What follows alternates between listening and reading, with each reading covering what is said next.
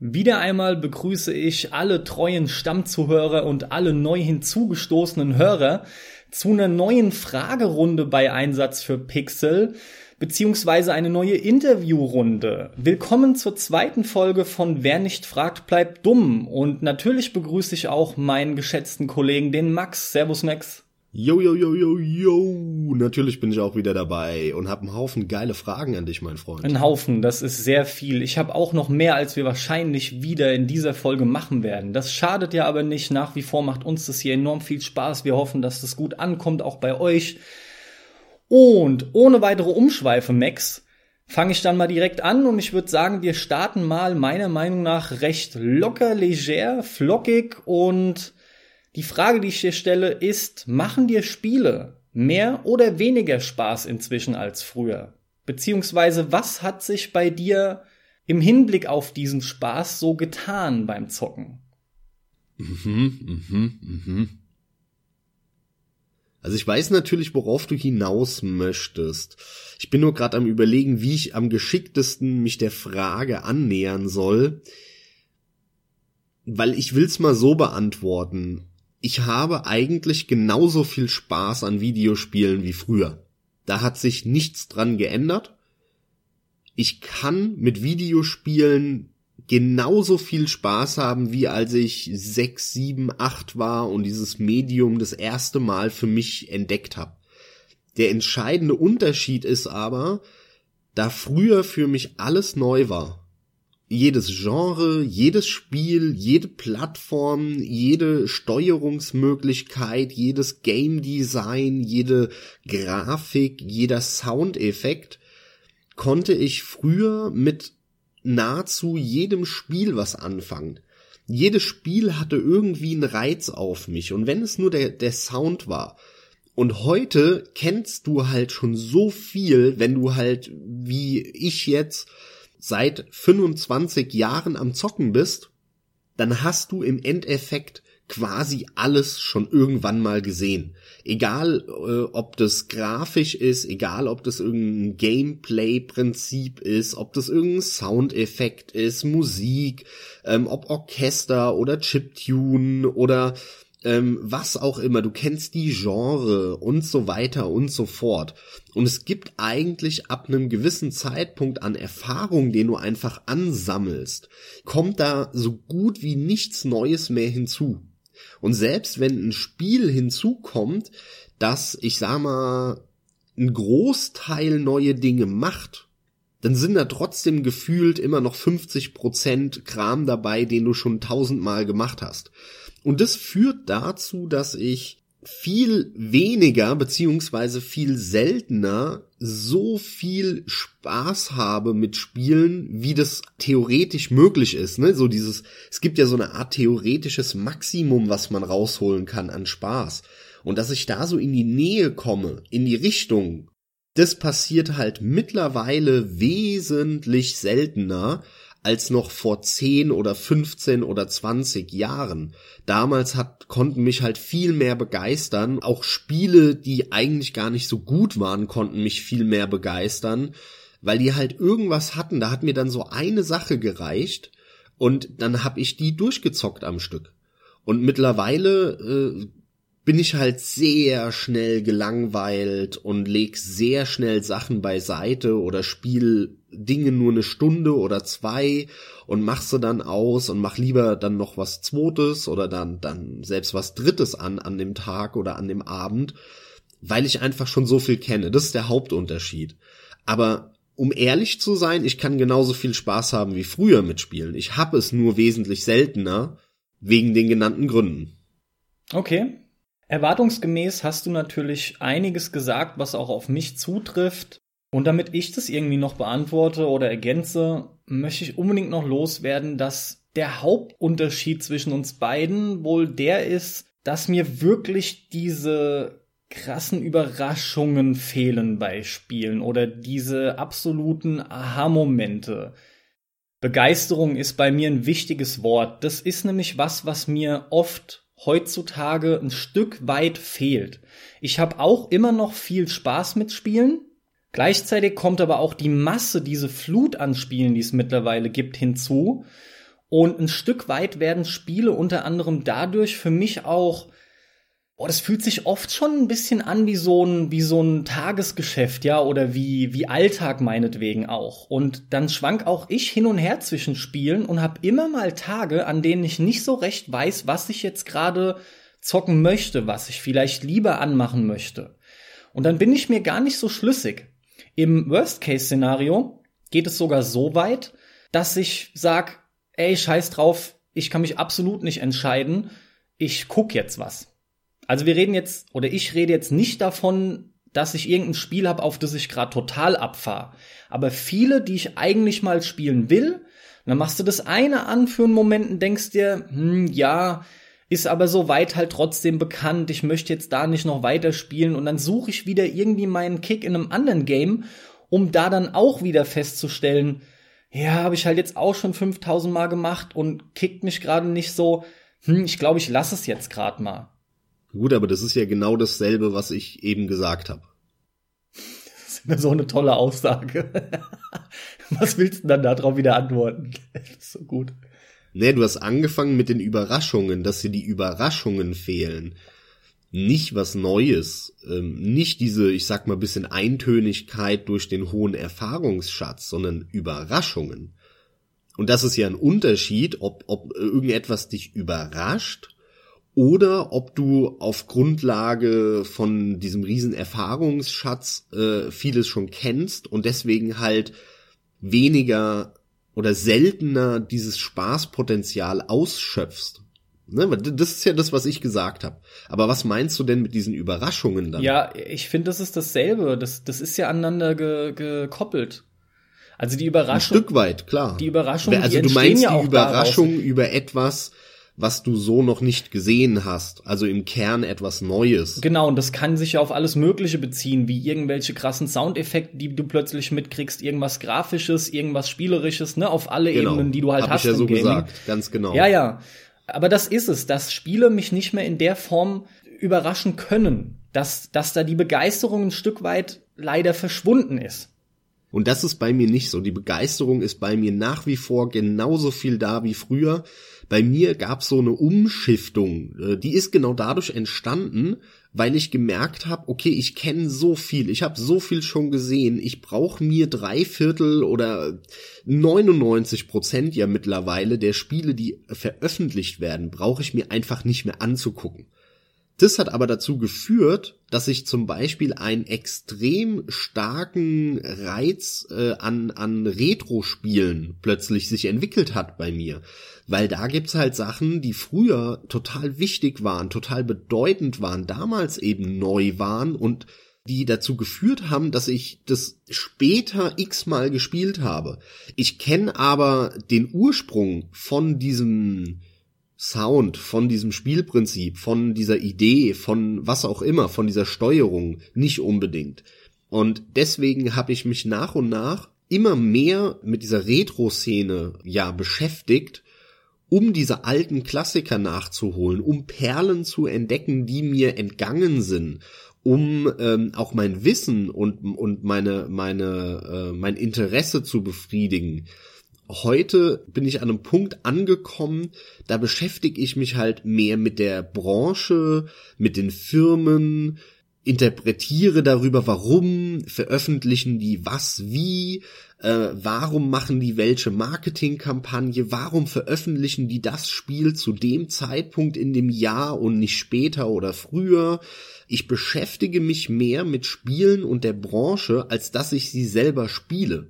Und das ist so ein bisschen das Ergebnis von dieser Situation bei mir. Aber die Begeisterung ist genauso da wie früher für die Spiele und für die Branche. Ja, das ist bei mir wirklich nicht mehr so krass der Fall. Also es ist nicht so schlimm, ja, das schlimm soll es nicht klingen, aber es ist es ist vorhanden und es ist was, was ich deutlich spüre. Gleichzeitig zähle ich mich äh, zu den Leuten, die auch unheimlich viele Spiele kaufen, aber das geht ja auch nicht anders, das weiß ich ja längst wo dann oft der Kauf auch schon ein Stück weit befriedigt und das Ding dann leider trotzdem auf dem Pile of Shame landet. Das ist sau ätzend, gell? Das ist richtig ätzend. Manchmal ist es echt geiler, Spiele zu kaufen, als sie zu spielen, und dann liegen die aber da und verursachen ein schlechtes Gewissen. Das, das ist fast unerträglich. Das ja. kennt aber jeder, glaube ich. Hast du dir schon mal Gedanken darüber gemacht, woher das auch kommt, dass das Kaufen auf dich geiler wirkt? Das kommt von mir äh, genau von dem Effekt, den ich eben gesprochen habe, nämlich dieses, dieses Interesse daran. Ich will immer den Überblick haben über die Branche. Ich will alles mal angespielt haben, mein, mir mein eigenes Bild dazu gemacht haben. Ob das jetzt irgendwelche Oldschool-Spiele sind, äh, die ich mir dann bei Good Old Games in einem Sale hole, oder ein neues Indie-Spiel, von dem ich gehört habe, dass es saugut sein soll, was ich mir dann im Steam-Sale hole oder so. Aber ich kann danach mitreden. Ich, ich habe das da mal reingeschaut. Und ähm, ich gehe ja häufig an diese Käufer auch so ran und sag, hey, ich guck, ich hol mir jetzt den alten Klassiker im Good Old Games Sale für 1,50 Euro. Selbst wenn ich den nur eine Stunde anhab, dann war es mir das Geld wert. Dann kann ich mitreden so ein bisschen. Dann habe ich da mal reingeschaut und muss mich nicht auf das verlassen, was irgendwelche anderen Leute zu dem Spiel sagen. Daher kommt es bei mir, dass sich dann natürlich so ein riesen äh, Pile of Shame aufbaut, so ein Stapel der Schande, das kommt bei mir weniger von, von diesem wirklichen, ich will das alles äh, komplett durchzocken. Geht mir ganz genauso. Und daraus resultiert auch bei mir der Punkt, dass ich immer mal wieder Games hab, die will ich dann einfach mal gesehen haben und stelle dann halt trotzdem nach einer Stunde oder zwei fest, will ich gar nicht weiterspielen, hätte ich mir theoretisch sogar vielleicht sparen können, aber man will halt sich sein eigenes Bild, wie du schon richtig sagtest, gemacht haben. Ja, selber Punkt bei mir.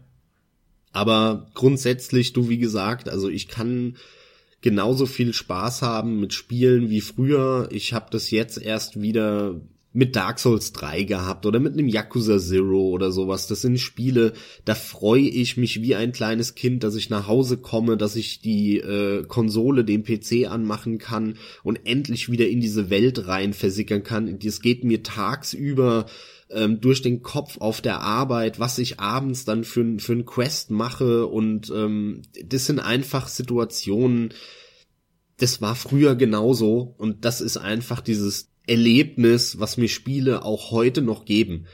Nur früher halt wesentlich häufiger. Das freut mich wirklich wahnsinnig für dich und gleichzeitig empfinde ich das schon ein Stück weit als niederschmetternd bei mir, denn ey, tatsächlich ist es so, dass mich das bei mir stört, dass das weg ist. Also ich kann ganz klar sagen, diese kindliche Begeisterung fast schon, ja, die ist, nee, die erreiche ich nicht mehr wirklich.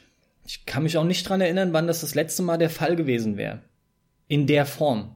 Also eines der stärksten Erlebnisse, wenn ich zurückdenke, war mit Sicherheit bei mir auch Dark Souls 1. Mhm. Aber da sind wir nicht bei so Momenten, die ich noch fast nachspüren kann, wie wenn ich ein Donkey Kong Country eingelegt habe oder so.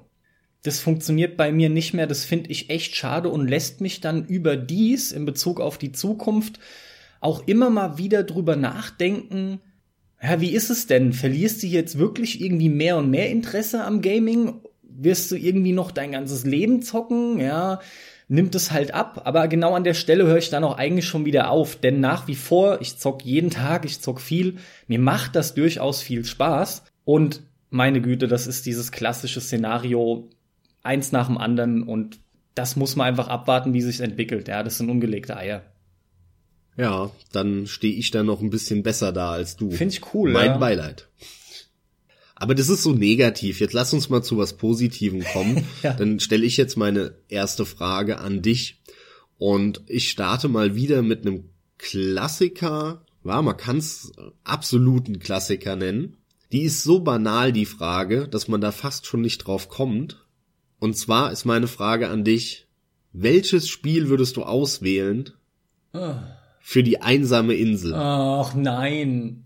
Beziehungsweise anders formuliert, denn das ist der entscheidende Punkt bei dieser Frage, den viele verraffen. Ja, ja. Hier geht es nicht darum, was ist dein liebstes Spiel. Nee, sondern mit welchem hast du am längsten Spaß quasi? Was willst du immer wieder anmachen und. Genau, genau. Ja. Welches Spiel, du dürftest in der Zukunft ab heute nur noch ein einziges Spiel spielen. Für welches würdest du dich entscheiden?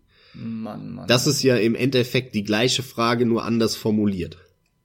Gleich mal vorweg. Jeder stellt sich diese Frage irgendwann mal oder stolpert darüber, weil er es in irgendeinem Zusammenhang irgendwo hört, ja? Ist, ist ja wirklich ein Klassiker, wie du sagtest. Ich hasse diese Frage trotzdem auch, denn rein vom Lieblingsspieler habe ich keins. Da sich deine Frage natürlich mehr darauf bezieht oder eigentlich genau. Du, du hast jede Frage, wo du dich auf eine Sache festlegen musst. Weil du nie klare Antworten Nein, das stimmt nicht. Carsten. Frag mich nach meinem Lieblingsessen, kriegst du sofort Pizza gesagt. Immer, jedes Mal. Aber jetzt musst du dich mal festlegen, mein Freund. Ich werde mich auch festlegen. Ich muss noch ein bisschen drüber nachgrübeln, denn äh, wie ich gerade sagen wollte, ist das eine Frage, mit der ich mich natürlich auch schon mal kurz auseinandergesetzt habe, aber immer wieder dann denke, nö, warum denn? Ich habe einfach viele Spiele, die ich gern spiele und gut ist. Jetzt geht's aber konkret darum, es immer wieder auch spielen zu wollen. Und dann schießen mir jetzt so aus jüngster Zeit Dinge wie ein Diablo 3 durch den Kopf, ne? wo es einfach klar ist, das kannst du auch extrem lange spielen. Grundsätzlich macht es auch immer wieder mal Laune. Dann denke ich sogar mal kurz an so Dinge wie ein Uncharted, die sind aber gleich doch raus. Die habe ich zwar sehr oft durchgespielt, aber da da so viel trotzdem story-driven ist, beziehungsweise auch durch Zwischensequenzen, und nur dieses reine Gameplay, das ist doch ermüdend, wenn ich mir vorstellen müsste, das andauernd zu machen. Ja, also sowas ist dann direkt wieder raus.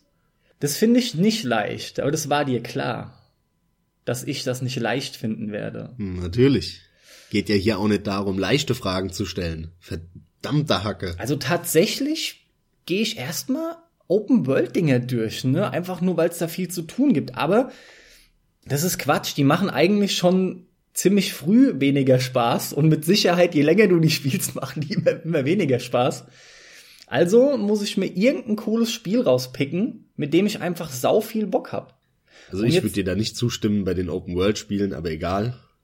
Es kommt halt drauf an, was es ist. Du würdest mir mit Sicherheit zustimmen, wenn ich jetzt ein GTA nenne oder Just Cause oder sowas. Ja? Auf mich persönlich ja, nur äh, das hat nichts mit Open World zu tun, sondern mit GTA. Ja, ja, ich weiß, ich weiß, weil in Skyrim oder so würdest du sofort sagen, kann ich immer wieder ewig und ne? Genau. Oh man, trotzdem zieht die Frage genau darauf ab, was ist so eins deiner liebsten Spiele, die du halt immer wieder anmachen kannst. Ich überlege gerade, was habe ich denn in meinem Leben mit am häufigsten gespielt? Im Idealfall sogar ein Spiel, was sau alt ist, was ich aber immer wieder mal zock. Ja, das ist ja ganz einfach. Also dann wär's ganz klar bei dir Dead Space. Geil, das hat mich jetzt komplett auf Guard erwischt, ey. Da habe ich jetzt überhaupt nicht dran gedacht. Sehr gut. Wie geil, Mann, wie geil. Ich bin hier ernsthaft damit beschäftigt, mich damit auseinanderzusetzen. Und deswegen habe ich da gerade gar nicht in diese Richtung gedacht. Ja, Dead Space, das alte Lied, ey. Das alte Leid.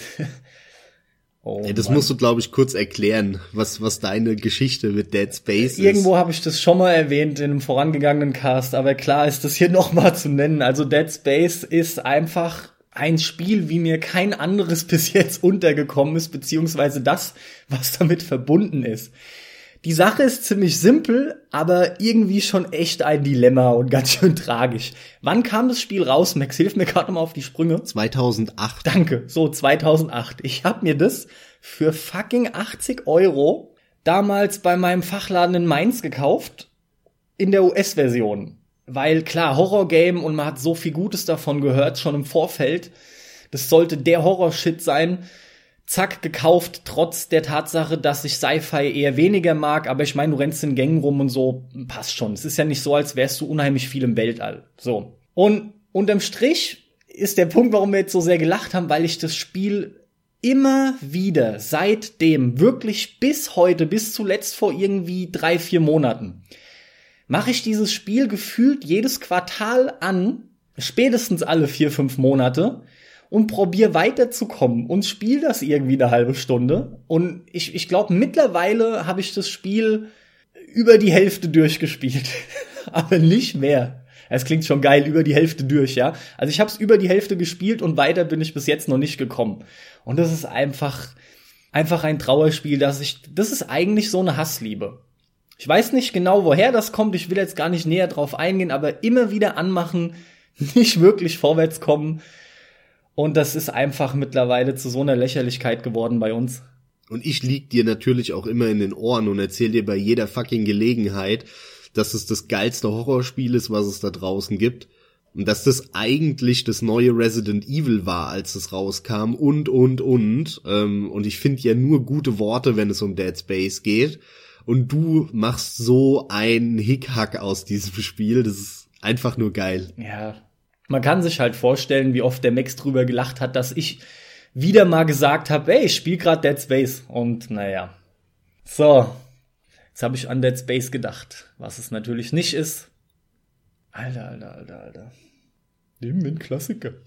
Old but gold, mein Freund. Old but gold.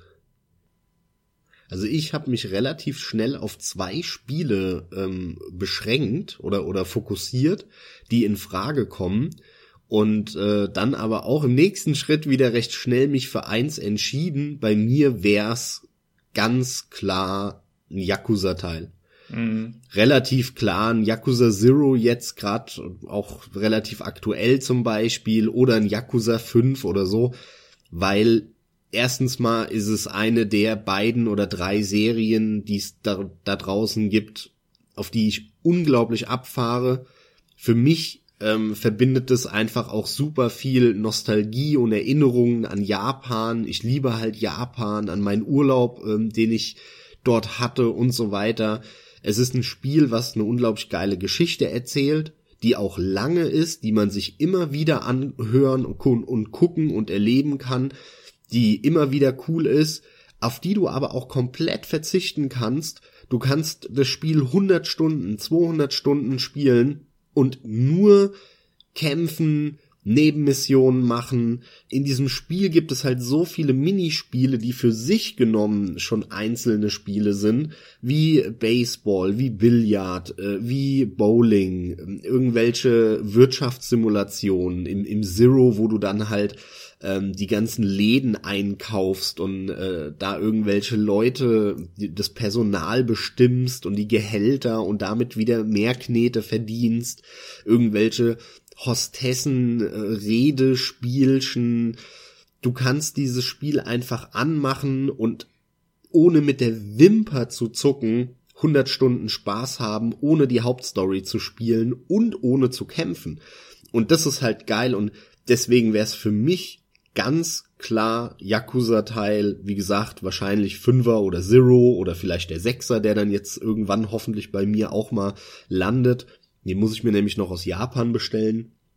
Mit dem Spiel könnte ich ewig Spaß haben, wirklich ewig. Ja, glaube ich dir, das passt halt auf mich nicht. Also, warum ich so Probleme damit habe, ist ganz einfach, was mir jetzt auch nochmal bewusst wird, ist, dass ich Spiele halt selbst wenn ich so wie ein Uncharted, was ich gerade genannt habe, mehrfach durchspiele, passiert es trotzdem in einem relativ nahen Zeitraum, äh, kurzen Zeitraum. Im Prinzip erledige ich so ein Spiel halt quasi schon und dann war's das. Also ich greife wirklich so selten zu Spielen, um die nochmal zu spielen. Das, das geschieht schon, aber ich habe überhaupt keinen so krassen Dauer. Ich habe meine Antwort. ich würde Rocket League mitnehmen.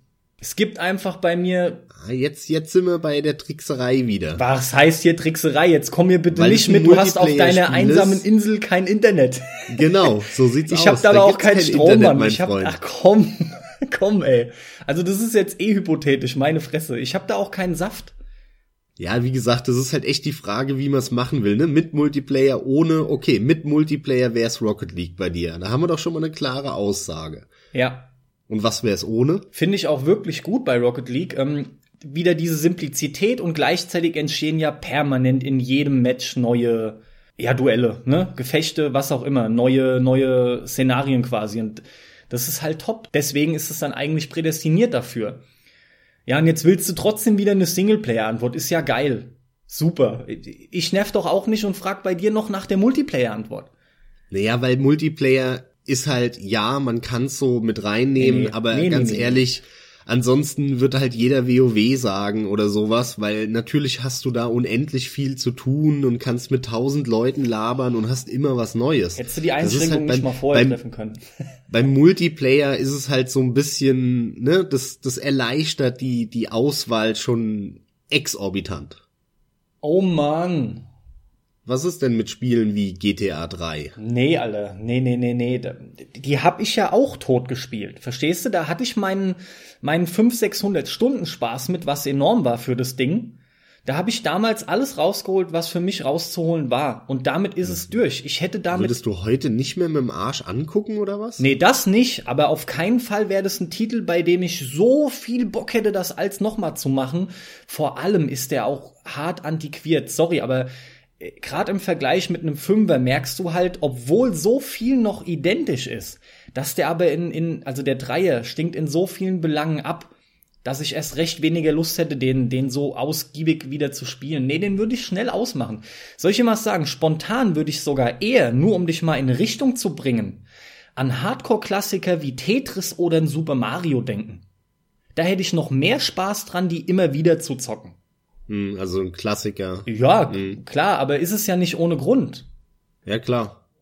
Auch ein Dark Souls 3 würde ich tatsächlich nehmen können, habe ich halt aber auch momentan noch im Kopf, dass ich den bis jetzt ja nur einmal durchgespielt habe. Das heißt, da ist ja noch viel Potenzial, da kann ich noch viel rauskitzeln.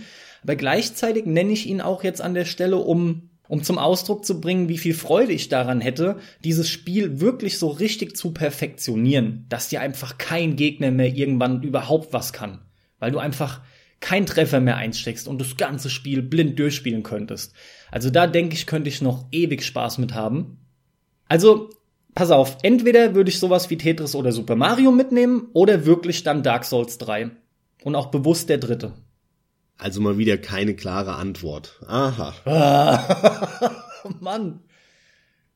Mal wieder keine klare Antwort. Ja, entweder sowas oder sowas oder sowas. Dann Dark Souls 3. Das ist einfach eine Reihe, mit der ich seit langem extrem viel Spaß habe und da sehe ich auch viel Potenzial drin, da noch Sachen rauszuholen ohne Ende. Und selbst wenn irgendwann mal alles soweit erledigt ist, hätte ich da auch immer wieder Spaß, da durchzurennen, Gegner zu metzeln, versuchen, wo es nur geht, besser zu werden, schneller zu werden. Da würde ich mich sogar dann zum Speedrunner entwickeln. Das kann ich mir alles super vorstellen. Klare Ansage von mir, Dark Souls 3. Ja, das ist doch was. Das ist doch was. Na also, schwere Geburt, ey. Gut, bringt mich dann aber zu der nächsten Frage, die ich dir stellen darf. Und irgendwas in mir tendiert gerade dazu, irgend so eine extrem assige Frage auszuwählen. Nur habe ich die nicht mehr. Deswegen Tja. wird das nicht passieren. Macht aber nix. Ich will auch lieber was wählen, was ich automatisch wollte, weil ich das von dir hören möchte, wirklich hören möchte, ohne dich ärgern zu wollen. Und zwar, Max, will ich von dir wissen, in welchen Spielen oder eventuell Genre du schlecht bist, also dich selbst als schlecht beurteilst, die du aber trotzdem magst, immer wieder auch gerne spielst. Okay, die Einschränkung ist schwierig. Ja, aber die macht die Frage für mich interessant. Gibt's das denn überhaupt? Die ich trotzdem mag? Hm. Weil hättest du den letzten Teil weggelassen, hätte ich sofort äh, Sportspiele, Sportsimulationen und äh, Real-Time Strategy geantwortet. Ja, aber das ist zu simpel. Aber die mag ich beide nicht, bin aber schlecht. Aber wo schlecht drin bin und die ich mag. Vielleicht sollte ich es erweitern auf am schlechtesten halt. Also mittlerweile würde ich fast behaupten, es sind Point-and-Click-Adventure, die ich ja früher nicht ausstehen konnte. Gute Antwort aber. Ich bin kein guter Rätsellöser von irgendwelchen an den Haaren herbeigezogenen, ausgedachten Möchtegern Rätseln. Das liegt mir überhaupt nicht. Überhaupt nicht. Trotzdem kann ich aber verblüffend viel Spaß mit äh, Point-and-Click-Adventure mittlerweile haben insbesondere halt diesen Mystery-düsteren Point-and-Click-Adventuren. Und wir haben ja auch eine einzelne Folge dazu aufgenommen. Also falls ihr die nicht kennt, hört euch die an. Da reden wir genau darüber, über dieses Dilemma des Genres. Und da finde ich, passt es relativ gut. Ja, auch wenn ich früher da gar nichts mit anfangen konnte, aber mittlerweile gibt's einfach für mich auch wenig Schöneres als zwischen den Jahren nach Weihnachten und vor Silvester dann irgendwie sich im Urlaub ein, zwei Tage hinzusetzen und so ein schönes Point-and-Click-Adventure gemütlich zu zocken, dabei noch irgendwelche Plätzchen von Mama sich reinzuhauen. Das ist einfach eine richtig geile Sache. Aber ich bin überhaupt nicht gut da drin. Ich meine, ich kenne ich kenn viele, das ist glaube ich auch so ein Männer-Frauen-Ding. Also Frauen sind voll gut in diesen komisch ausgedachten, unrealistischen Rätseln, die zu lösen. Also das ist so ein bisschen mein Gefühl, das können Frauen ohnehin tausendmal besser als Männer. Aber ich habe da immer Riesenprobleme mit. Und dementsprechend gucke ich natürlich auch häufig in die äh, Komplettlösung, weil ansonsten hätte ich sehr schnell keinen Spaß mehr mit dem Spiel. Deswegen finde ich die Antwort auch cool.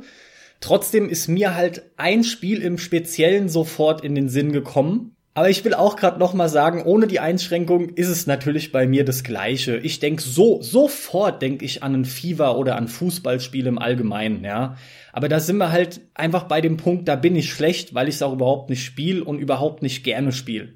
Früher wurde ich auch immer von meinem Freund aus Kindheitstagen, hey, der war halt der totale Fußballfan, ja, und Mann, der hat mich immer dazu genötigt, die ganzen Fußballspiele zu zocken. Ich war sowieso immer nur der, der nur gefault hat, ja, weil das war für mich dann immer noch das Geilste. Ich habe mir quasi so mein eigenes Beat'em Up dann da draus gebastelt, ja, und habe nur die Blutgrätschen veranstaltet. Aber den Kram jetzt beiseite, ist meine Antwort ziemlich klar und sogar du könntest drauf kommen, aber da lasse ich dich jetzt nicht rumrätseln. Nee, das ist ein Gleiter-Rennspiel. Er weiß es, natürlich weiß er es doch sofort. Also meine Antwort ist Wipeout.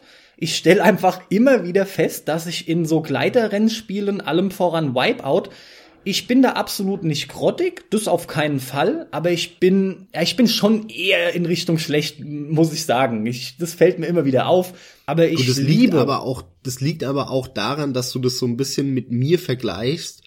Und ich habe halt Wipeout HD. Ich glaube, es gibt kaum ein Spiel, was ich so hart gesuchtet habe wie Wipeout HD ich kannte wirklich jede Strecke in und auswendig, an welcher Stelle ich einlenken muss, wo ich dann äh, mich in die Kurve legen muss und so. Und da hatten wir halt eine immense Differenz dann auch. Genau, weil wenn ich es vergleiche, deswegen sage ich ja auch, ich bin da absolut nicht unterirdisch drin. Ja, das ist nicht der Fall. Ich habe so viele gespielt, F-Zero, Wipeout. Mir fällt gerade gar nicht alles ein, aber es gibt wirklich mehr als genug. Allein wie viele FC und Wipeout-Teile, um bei diesen beiden Serien zu bleiben, ich gezockt habe. Und natürlich habe auch ich die Singleplayer immer beendet auf dem ersten Platz. Aber das ist ja nur der Anfang. Natürlich vergleichst du das halt, indem du die Werte nimmst oder deine Ergebnisse nimmst, die du hast aus Spielen gegen Leute und allem voran auch mit dir. Ja, und da, da bin ich halt immer hinten. Aber nicht nur mit dir, auch mit Paul und Co. Das ist immer hinten. Es ist unglaublich und wie mich das auch abfuckt. Im Vergleich zu normalen Rennspielen mit einer Karre, da bin ich deutlich besser und das weiß ich. Ich habe einfach mehr Probleme damit, dieses gleiterschwammige Gefühl mit einzukalkulieren. Man muss auf jeden Fall, muss man zwar auch bei normalen Autorennspielen mit berücksichtigen, dass du die Strecke kennen musst, um wirklich gut zu werden und gute Zeiten hinzulegen. Aber bei Gleiterspielen, finde ich, fällt es noch deutlicher ins Gewicht. Da stinke ich doch immer ab unterm Strich gegen euch. Das fuckt mich auch wirklich jedes Mal ab. Also mir fällt noch ein zweites Genre ein, wo ich das so im groben bejahen würde. Äh, und zwar ist es bei mir das Rundentaktik-Genre. Und zwar geht es halt ähnlich in die Richtung wie Real-Time-Strategy. Der Unterschied ist aber, Echtzeitstrategie macht mir halt keinen Spaß. Rundentaktik-Spiele können mir sehr wohl sehr, sehr viel Spaß machen. Man sieht es an so Beispielen wie Shadowrun Returns oder sowas. Damit kann ich extrem viel Spaß haben. Ich bin aber auch in diesen Spielen nicht gut. Also generell in Strategiespielen bin ich nicht gut weil ich hasse dieses, ähm, ich bin ein Geschicklichkeitsmensch, was Spiele angeht. Also da habe ich meinen Fokus auf Geschicklichkeit und wenn es darum geht, um Timing und all solche Sachen, da, da kann ich und bin in der Regel sehr gut. Wenn es aber darum geht, irgendwelche ausgedachten Systeme zu durchschauen und dann schon fünf Schritte vorher zu planen und dann irgendwelche Spieltheorien mit der KI einzugehen, warum es klüger ist, fünf Schritte vorher das zu erforschen oder die Figur dorthin zu schicken, dann bin ich raus in der Regel. Und deswegen würde ich auch noch neben dem Point-and-Click-Adventure die Rundentaktik erwähnen. Mhm. Ja, mir fällt nichts weiter bei mir ein, denn in allem anderen bin ich einfach immer im God-Mode. Ja, genau, genau.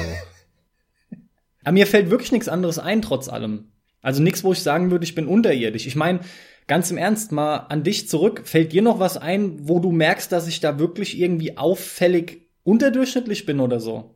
Kann ja sein. Ja gut, mit der Bedingung, dass es dir aber auch Spaß macht. Ja, ja, Hm. ja, ja. Ich weiß, das ist sauschwer. Also ich kam wirklich auf nichts anderes, denn für mich final beantwortet ist es schon so, und da sind wir quasi wieder beim Anfang mit dem Fußballspielgedönse. Doch, mir fällt was ein, mein Freund, mir fällt was ein. Ja, und was? Ist ein bisschen unfair, aber und zwar würde ich behaupten, Arena-Shooter. Bei Ja, Arena-Shootern, die machen dir oder würden dir sehr viel Spaß machen unter Umständen, aber äh, da würdest du ohne Ende auf den Sack bekommen in Unreal Tournament oder Quake 3, wenn du das gegen so Leute wie mich oder wen auch immer spielen Das würdest. ist korrekt, aber das ist genau das Würde, was du gerade gesagt hast. Genau, weil du hast es nie so richtig gespielt. Eigentlich gar nicht. Und das ist der Punkt, den ich gerade erwähnen wollte, um die Frage abzuschließen und warum ich nochmal Fußballspiele erwähnt habe. Unterm Strich spiele ich ja nichts, was ich nicht mag. Und automatisch bist, du- wärst du in den Dingen ja dann auch schlecht. Und damit ist der ganze Kram raus. Und Arena-Shooter gehören da einfach dazu. Ja, andersrum wird ein Schuh draus, glaube ich. Also in der Regel mag man eher Sachen, in denen man gut ist.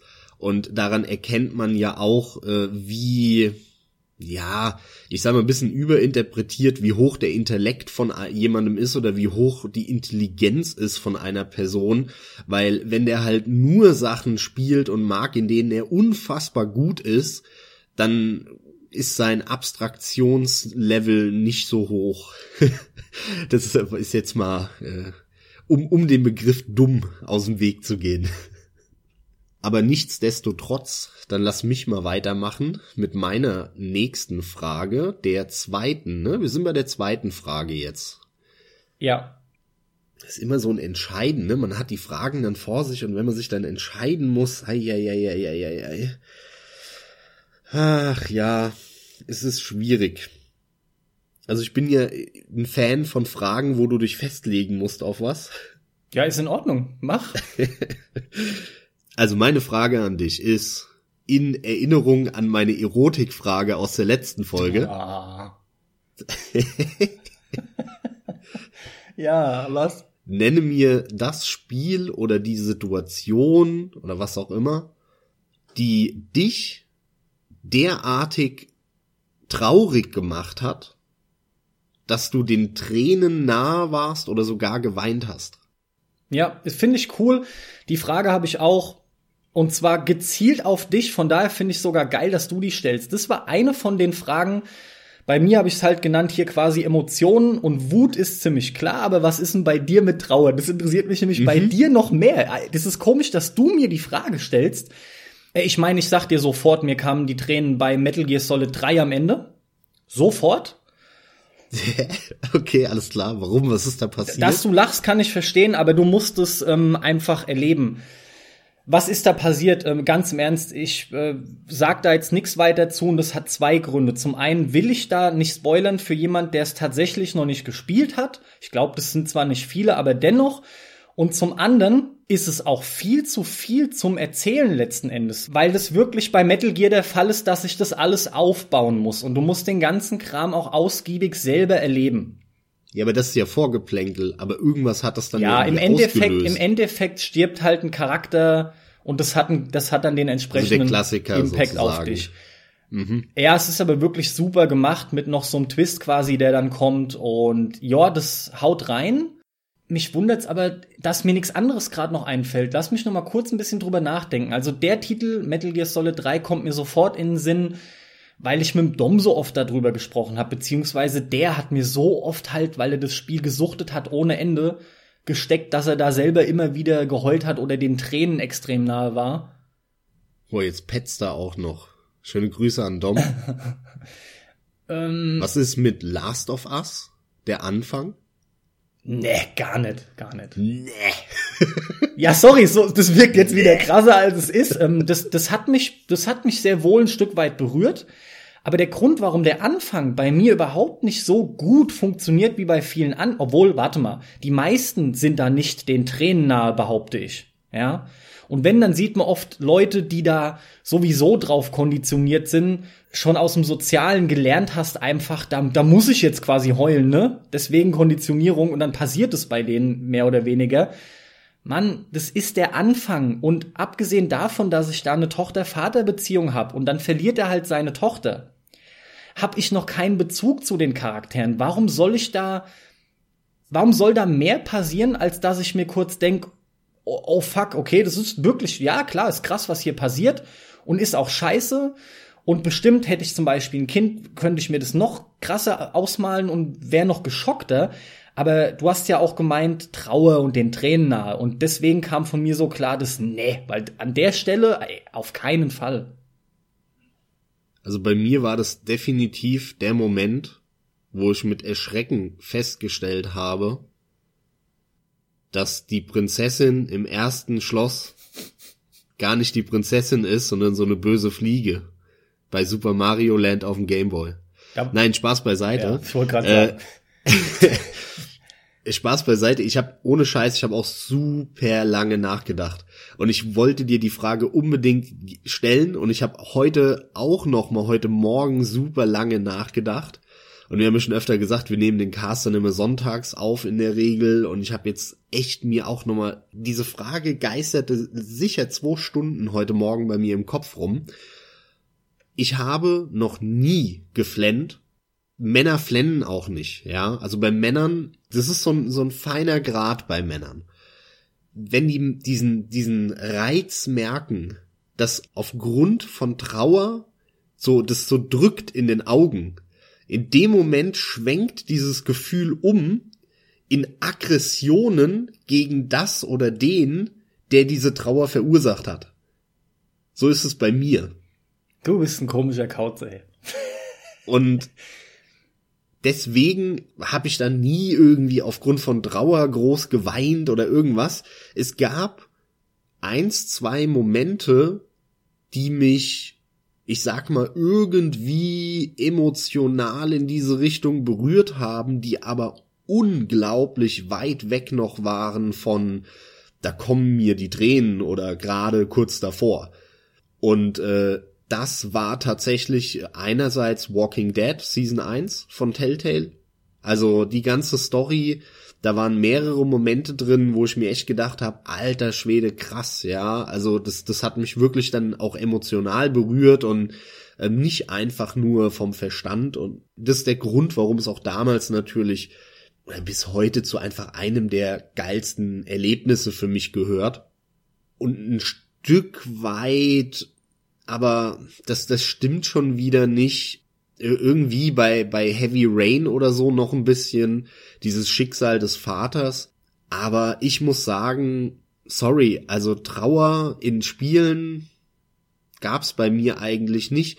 Und es liegt nicht daran, dass ich so ein jetzt nicht so der emotionalste Mensch es liegt bin. nicht daran, ich, dass ich so, so, so ein kalter Klotz bin. das bin ich eigentlich gar nicht, weil, weil ich in, in Filmen könnte ich dir spontan, ich sag mal, fünf Stück sagen, wo das so, wo das der Fall war. Äh, zum Beispiel bei einem Hanami, ja, Kirschblüten, toller Film, fantastisch traurig. Als ich den das erste Mal geschaut habe, war ich wirklich kurz davor zu flennen. Mein emotionalstes Erlebnis mit Filmen war, als ich mit acht Wolfsblut geguckt habe. Mhm kennt nicht jeder vielleicht den Film, ist auch schon relativ alt. Da geht's um einen Jungen, der eine Freundschaft, eine enge Freundschaft eingeht mit einem Wolf. Und äh, ich weiß gar nicht, ob das USA oder Kanada, ich glaube, das ist ein kanadischer Film oder so, und der spielt dann halt im so zu dieser äh, 18., 19. Jahrhundert Goldgräber-Stimmung und der baut sich dann eine Hütte da und den einzigen Freund, den der Junge eigentlich hat, ist der Wolf es wird, glaube ich, suggeriert, dass der drauf geht am Ende, was dann aber gar nicht der Fall ist. Und ich habe ich hab diesen Film sicher zehnmal als Kind geguckt und jedes Mal musste ich anfangen zu flennen, wo der Wolf da am Ende draufgegangen ist. Also irgendwie Gewalt gegenüber Tieren löst bei mir mehr Trauer aus als gegenüber Menschen. Ach, das geht mir ganz genauso. Aber Lirum Larum, ja, Ende der Geschichte ist einfach, äh, ich kann direkt spontan mehrere Filme aufzählen, wo ich entweder tatsächlich geflennt habe, zumindest als Kind, oder den Tränen nah war, wie jetzt in den, aus den letzten, ich sag mal, fünf bis zehn Jahren so einem Hanami oder, oder einem äh, Matsuko Noisho, ja, dem japanischen Memories of Matsuko Film. Ähm, das sind so Filme, die dann schon bei mir extrem starke Traueremotionen auch auslösen. Aber bei Spielen also mir, nee. mir geht das ganz genauso, aber ich will dich jetzt mal davon wegbringen, weil auch ich habe mehr emotionale Erlebnisse mit Filmen, ja, das, das liegt halt vor allem daran, dass dieses Thema bei Spielen einfach in der Regel überhaupt nicht existent ist und halt generell nicht thematisiert wird. Du, es gibt halt ganz wenige Spiele, die man eigentlich dem Genre Drama einordnen müsste. Und das Drama, das klassische Drama oder in all seinen Variationen und Innovationen ist eines meiner aller, aller, allerliebsten Genre bei Filmen. Oder auch meinetwegen bei Büchern oder so, ja, bei Geschichten, die sich einer ausgedacht hat. Aber bei Spielen ist dieses Genre Drama nicht existent. Es gibt's nicht. Es gibt Actionspiele, okay, es gibt Actionfilme. Jo, ne, es gibt irgendwie Abenteuer und so, das das kann man irgendwie alles noch, ne? Dann gibt's irgendwie Sportsachen und das und das. Also da gibt's viele Genre gleich oder oder ne, Parallelen und Ähnlichkeiten, aber Drama gibt es nicht. Das ist, glaube ich, auch der Grund, warum ich nach wie vor so ein riesen Quantic Dreams Fan bin, weil ähm, bei, bei aller Kritik, die man den Spielen vorwerfen kann, aber die haben es geschafft, dieses Genre, nämlich das klassische Drama, in ein Videospiel zu packen. Und äh, dieses Genre wird bei Spielen einfach nicht bedient und das finde ich sautraurig. Ja, das stimmt. Mich interessiert, insofern du es denn beantworten kannst, welches Spiel du bisher in deinem Leben am längsten gespielt hast und ob du irgendwie sagen kannst, ungefähr wie viele Stunden das waren. Ja, das ist auch eine Klassikerfrage, eine ganz, ganz klassische. Ich bin jemand, der generell Spiele nie besonders lange spielt.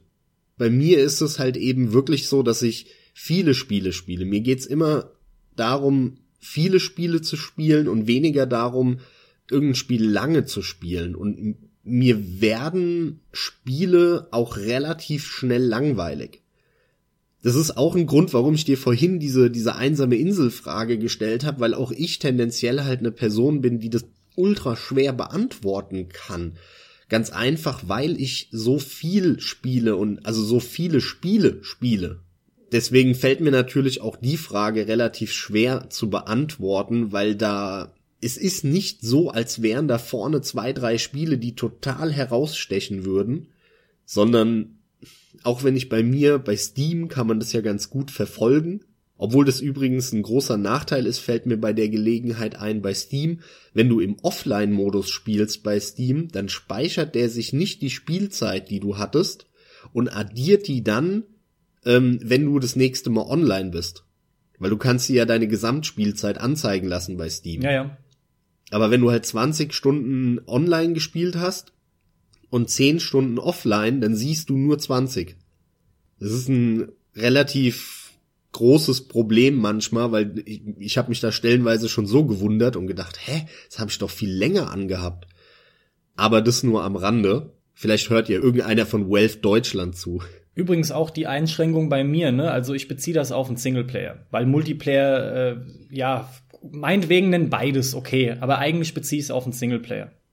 Naja, der, der Klassiker ist eben, ne, äh, irgendwelche MMOs, die die Leute ewig gespielt haben, wo ich halt auch raus bin, habe ich eigentlich nie, weil mir die alle nicht gefallen. Was ich halt im Multiplayer-Bereich wirklich auch sehr lange gespielt habe, ist äh, Counter-Strike das war halt auch äh, vor allem so zur 1.6er Zeit Ewigkeiten. Also Counter-Strike habe ich locker, ich weiß es nicht, 300, 400, 500 Stunden damals gespielt. Obwohl es ich nie so der ganz riesengroße Counter-Strike-Fan war, bin da nie so krass abgefahren wie viele andere drauf, aber trotzdem, es war halt der Ego-Shooter, der hoch und runter gezockt wurde ähm, und auch so dieses Online-Gaming damals wirklich äh, es war einfach ein Paradebeispiel, was da möglich ist und was für Auswüchse das annimmt. Da war ich auch dann eine Zeit lang in irgendeinem kleinen Clan, so unverbindlich und was weiß ich was alles.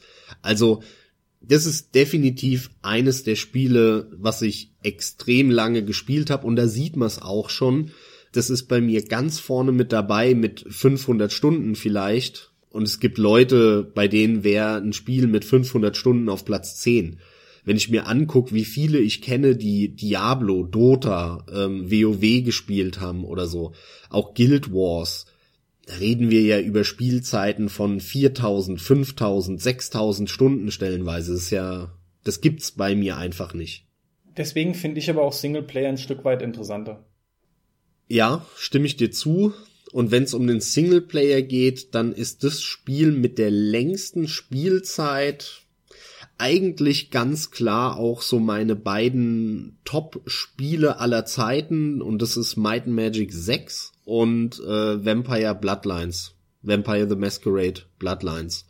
Weil diese beiden Spiele einfach immer wieder an sind bei mir. Das sind nicht die Spiele, die ich am häufigsten durchgezockt habe.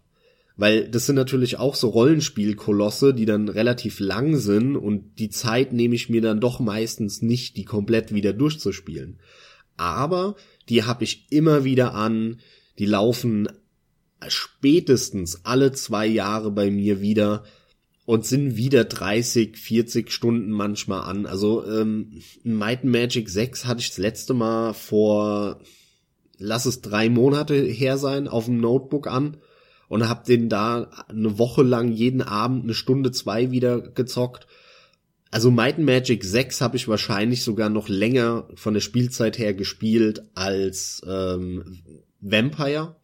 Vampire ist ja auch nicht so das Riesenrollenspiel. Das hast du so nach, ich sag mal, 30 bis 50 Stunden durch, je nachdem, wie intensiv du da auch Nebenquests machst. Aber Might and Magic 6 überhaupt durchzuspielen, da brauchst du ja schon 100 Stunden oder noch länger. Und ich habe dieses Spiel in meinem Leben dreimal durchgespielt. Ich glaube dreimal, ja. Und wenn ich überlege, dann, dann bist du schon bei 300, 400 Stunden. Die sechs Wochen Sommerferien damals habe ich nichts anderes gemacht, außer entweder mit dem Fahrrad draußen mit Freunden äh, rumzugurken oder zu Hause zu sitzen und Might Magic 6 zu spielen. Das waren ein, eine der coolsten Sommerferien, die ich jemals hatte. Also bei, bei Might Magic 6 reden wir mit Sicherheit gefühlt kann es nicht genau sagen, aber gefühlt auch um einen Bereich von 500, 600 Stunden, die ich das Spiel gespielt habe. Und ähm, Vampire wahrscheinlich bisschen weniger. Vampire reden wir wahrscheinlich eher von 200, 300. Das habe ich dafür ein paar Mal öfter durchgespielt als Might and Magic 6, weil es halt nicht ganz so lang ist. Und ansonsten, hm, fällt's mir, fällt's mir schwer.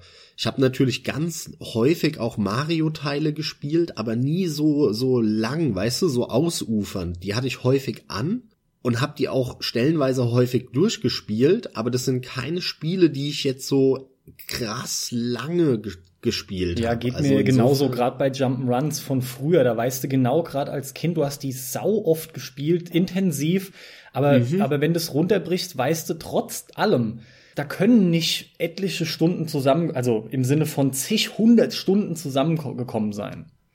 Bei Super Mario World kam es mir zumindest so ein bisschen so vor. Ich glaube, Super Mario World ist das Spiel, was ich halt mit Abstand am längsten gespielt habe. War auch eines der allerersten bei mir nach äh, den Gameboy-Teilen. Das habe ich sicher 100 Stunden gespielt damals. Da wäre das Pendant bei mir Donkey Kong Country. Das war bei mir auch so. Das wird wahrscheinlich bei mir auch im 100-Stunden-Bereich sein, locker.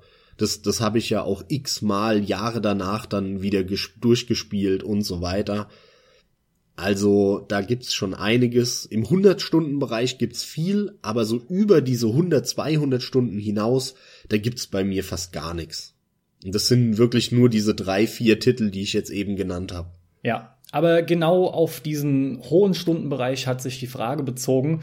Und bisschen enttäuschend für mich, ich habe jetzt festgestellt, die Frage hätte ich dir nicht wirklich stellen brauchen, was mich angeht. Also war das jetzt eine Frage, die aber dennoch unter Umständen interessant war für die Zuhörer. Und ich komme ja auch noch jetzt dazu, die zu beantworten. Oh, ich habe noch einen Titel vergessen und das ist Street Fighter 4. Ah, siehst du? Ist zwar auch ein Multiplayer-Titel, aber halt nicht online, weil vor allem habe ich den offline im Multiplayer gespielt. Und also Street Fighter habe ich in Summe, hör mir auf, auch locker 400 Stunden, 500 Stunden gespielt. Street Fighter 4. Also wie, wie häufig alleine, wenn ich mir überlege, äh, hier, wie wir mit Maxi und beim Paul waren, zu dritt und wir da wirklich acht Stunden am Stück nur Street Fighter 4 gezockt haben, ganze Abende in den großen Runden mit dem Tobi dann auch und also alleine hatte ich den ohne Ende an. Ähm, selbst wir beide haben ja wahrscheinlich schon 50 bis 100 Stunden zusammengezockt, dieses Spiel. Ja, ja. Als wir den gekauft haben, haben wir x-mal online zusammengespielt. Äh, auf der Couch sowieso hatten wir den immer wieder an. Jedes Mal, ja. Also Street Fighter 4 ist auch ganz, ganz vorne mit dabei und ist für mich auch mit Abstand der geilste Street Fighter Teil. Dann würde ich sagen, drösel ich das bei mir auch trotzdem mal auf in Multiplayer und Singleplayer. Das war im Multiplayer für mich das Interessantere bei dir, weil ich da ein paar Infos jetzt bekommen habe, die ich noch nicht kannte. Im Multiplayer nenne ich natürlich, wie jetzt so oft schon geschehen, Rocket League. Dann etliche Call of Duty Spiele, allem voran Modern Warfare, also Call of Duty 4. Auch im Multiplayer zu nennen ist aus Kindheitstagen, klingt jetzt geil, äh, Doom 2, beziehungsweise ganz konkret Epki Doom. Eine Anwendung, mit der man halt unheimlich viel, ich sag mal, Mods installieren konnte. Das muss ich aber auch bei der Gelegenheit jetzt nochmal ergänzen, weil natürlich hat bei mir jetzt in meiner Aufzählung auch ähm, Unreal Tournament und Quake 3 gefehlt. Das sind zwar auch eher so die Multiplayer-Spiele wieder, aber ich habe da ultra viel im Singleplayer mit Bots auch gezockt. Die hatte ich alle auch mehrere hundert Stunden. Genau, an. da sind wir nämlich bei etlichen hundert Stunden. Das ist es ja, das ist ja das Wichtige. Also gerade Online-Multiplayer würde ich dann aber auch sagen, bin ich dann eigentlich auch schon raus soweit mit irgendwelchen wirklich äh, stundenzahlmäßig hohen Spielen oder mit einem hohen Stundenanteil. Und das bringt mich dann zum Singleplayer, wo ich dann tatsächlich direkt äh, in die Super Nintendo Zeit zurückspringe und dann bin auch ich bei einem Street Fighter 2, bei einem Donkey Kong Country, Mario auch garantiert nicht wenig, also Super Mario World, aber da bin ich mir sicher, das war deutlich weniger als bei Donkey Kong Country. Um mal das wichtigste Spiel überhaupt zu nennen, von dem ich weiß, ich habe äh, in einem Singleplayer-Spiel für mich die meiste Zeit verbracht. Das hat mich zumindest die meiste Zeit immer wieder beeindruckt, wie dass das so lang war. Das war bei mir tatsächlich äh, Grand Theft Auto 3, GTA 3. Genau da den Überblick zu behalten, war nicht so ganz leicht, aber äh, 5 bis 600 Stunden waren das bei mir. Und GTA 3 war ja entsprechend das erste 3D GTA. Der hat jetzt nicht so viel zu bieten gehabt. Also wenn man das natürlich vergleicht mit einem aktuellen Fünfer, dann mag der ein oder andere bestimmt sagen, ja, da kommen schnell ein paar hundert Stunden zusammen. Aber beim Dreier, da musste schon wirklich viel, viel Zeit in der Welt verbringen. Und ich war da damals so geflecht von. Ja, da ist mein, ist mein Pendant dazu eben Yakuza, ne? Das, was ich am längsten gespielt habe, war, glaube ich, Yakuza 3. Und das, da habe ich sicherlich auch 200, 300 Stunden reingesteckt. Definitiv.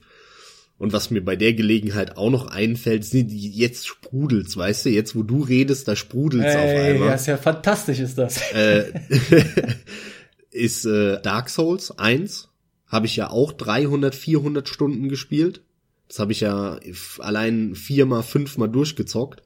Und was natürlich auch aus meiner Top-Liste aller Zeiten, was ich ohne Ende gespielt habe, auch mehrere hundert Stunden locker, ist Rollercoaster Tycoon. Hm. Ohne Ende auch gezockt. Also ich kann halt ziemlich klar sagen, dass es bei mir GTA 3 ist von früher, weil ich so geflecht war und wie gesagt, äh, gefühlt jeden Pixel kannte. Unglaublich. Das war so dieses, dieses Gefühl von, ich lebe in dieser Welt. Und das ist halt ein krasses Gefühl.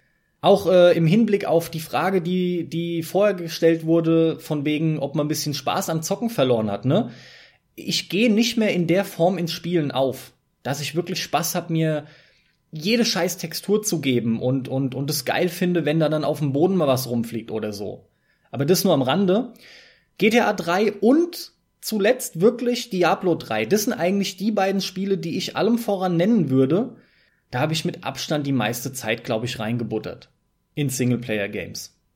Was mich einfach nach wie vor wundert und vielleicht kannst du da auch noch ein paar Worte zu sagen, weil dich betrifft es ja eben viel mehr als mich. Du hast ja jetzt in Rocket League wahrscheinlich auch schon 800 Stunden gespielt. Oh, wenn ich da nicht sogar längst vierstellig bin, ja.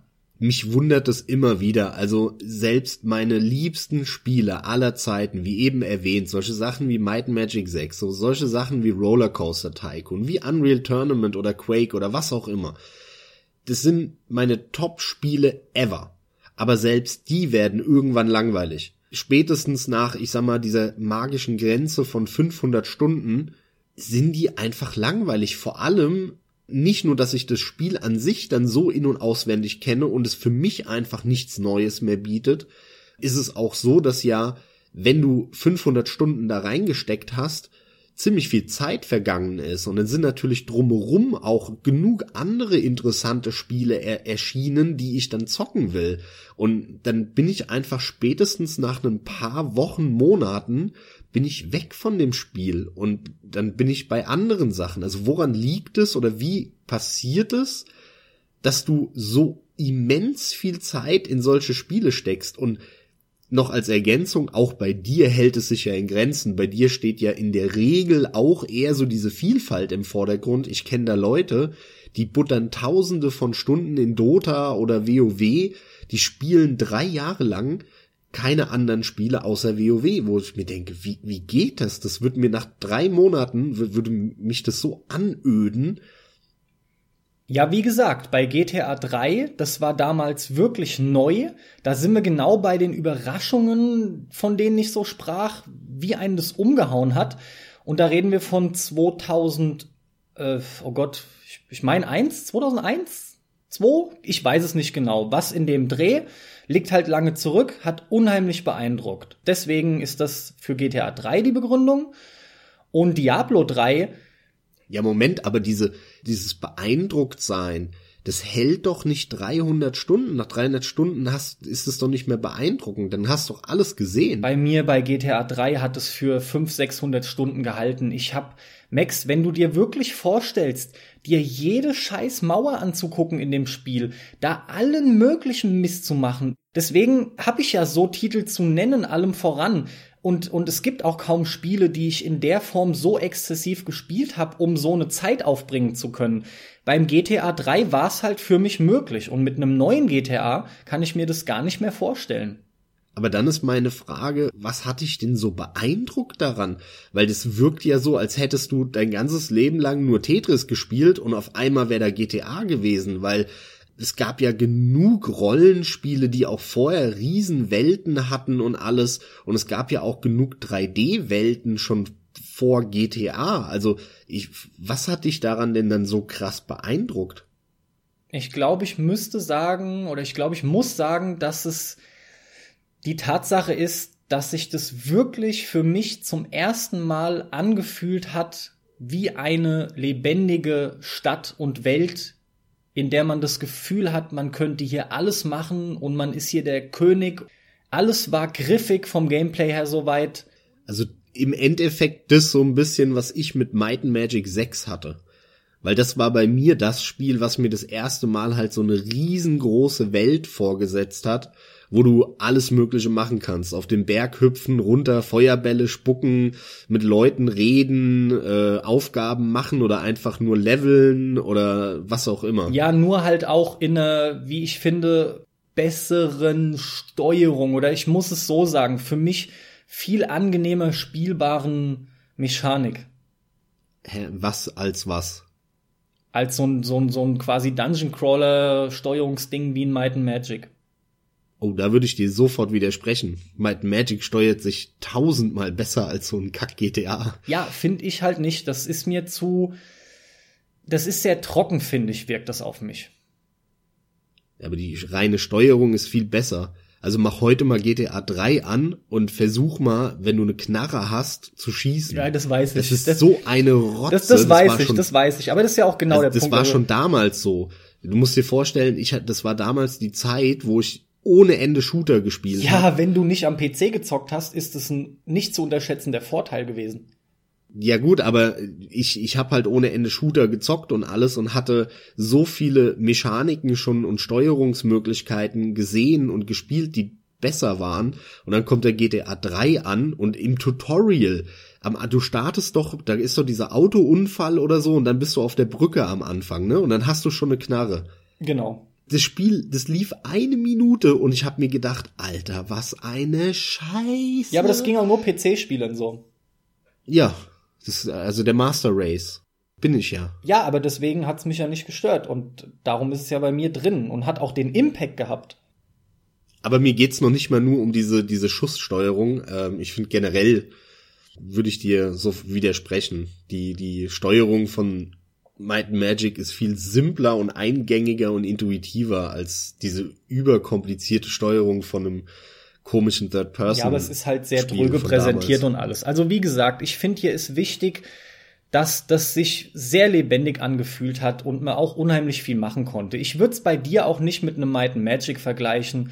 Ich würde es ganz klar mit einem Yakuza bei dir vergleichen. Der Vergleich bietet sich mehr an.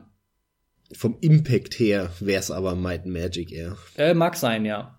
Bei Diablo 3 ist es ganz einfach, weil das tatsächlich Looten und Leveln in Perfektion ist. Das behaupte ich, kann kaum jemand besser oder wenn es überhaupt jemand besser kann, weiß ich nicht wer. Das macht so unglaublich viel Spaß, da stärker zu werden und immer wieder Loot einzusammeln. Da geht sehr schnell die Zeit rum, es ist unglaublich.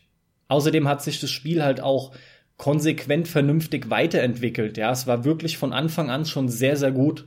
Die bringen ja da nichts Halbes äh, auf den Markt. Blizzard, die haben so viel Content dazu gebracht und es auch vernünftig erweitert. Das war ein ziemlich leichtes da, Stunde um Stunde zu kloppen. Und ansonsten? Aber wie gesagt, ich habe aus der Kindheit noch so Titel genannt. Natürlich äh, beim Street Fighter 4 geht's mir sehr ähnlich, auch wenn ich da ein bisschen weniger Zeit hatte als du. Aber ich würde jetzt nicht so Titel mit, mit 100 Stunden oder sowas nennen, sondern ich wollte diese, diese herausragenden Beispiele genannt haben und das habe ich getan. Irgendwelche Spiele, die sonst besonders krass hervorstechen, fallen mir jetzt spontan nicht ein keine weiteren. Es heißt, dein meistgespieltes Spiel ist mit sehr hoher Wahrscheinlichkeit ähm, Rocket League. Rein von der Zeit her ja. Ja, das war ja deine Frage. Ja, ja. Unabhängig von Multiplayer, Singleplayer, ja. Auch interessant. Und trotzdem beschwerst du dich, dass du nicht mehr so viel Spaß haben kannst wie früher? Ja.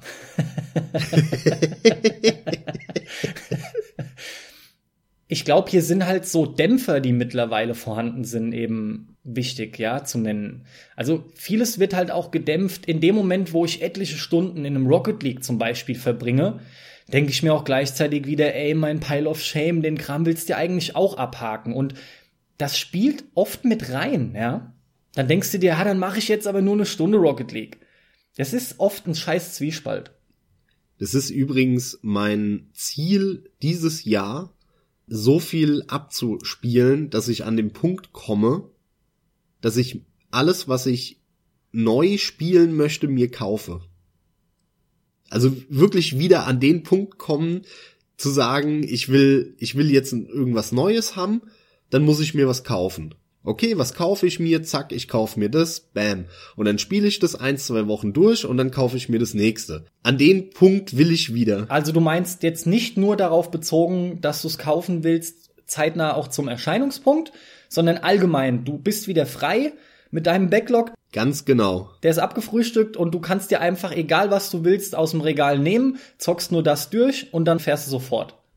Ganz genau. Dass ich so maximal, ich sag mal zwei, drei, maximal drei, eher nur zwei Spieler hab. Klar, wenn dann trotzdem mal ein Angebot ist oder so, dann kauft man auch mal zwei, drei, aber mehr auf keinen Fall. Ja, aber komm, verarsch dich doch nicht selbst. Nee, das ist mein Ziel und äh, du kennst mich mit meinen Zielen. Ja, es, Die ja aber in der Regel um. Ja, es, es ist auch nett, Ziele zu haben. Allerdings, okay, ich muss eine Einschränkung machen und das sind so alte Spiele. Also, weil ich habe bei Good Old Games so viel Spiele aus den 80er, 90er Jahren, äh, die natürlich in meinem Backlog bleiben werden. Nee, wie jetzt, was jetzt? Du machst keine halben Sachen. Ja, irgendwelche Spiele von 1993 nee, nee, nee, zähle ich da jetzt nicht also mit rein. Also ich erwarte da. jetzt, dass die nächste Spieleliste, die wir besprechen Ende des Jahres, dass da hier diesmal nicht 73 popelige Titel, sondern ich eher, eher 370 diesmal. Ja, das wäre die Zahl, die draufstehen müsste, damit ich zu dem ich Punkt weiß, komme. Ich Aber ich muss halt meine äh, 300 Good Old Games 90er Jahre Spiele wegstreichen und so. Ansonsten funktioniert das sowieso nicht.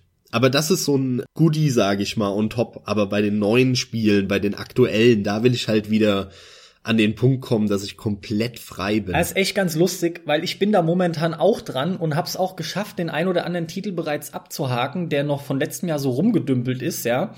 Auch ich habe jetzt schon einiges auf der Liste. Um konkret zu sein, sind es aktuell schon 18 Titel und damit bereits jetzt Ende Januar zum Zeitpunkt der Aufnahme mehr als die Hälfte vom gesamten letzten Jahr bei mir, wo es 30 insgesamt waren. Das ist schon gut, ja. Das ist soweit einiges. anständig. Für dich einiges. Davon sind aber noch nicht alle abgehakt. Nur ich sag ja, von diesen 18 sind jetzt schon einige auch wirklich weg.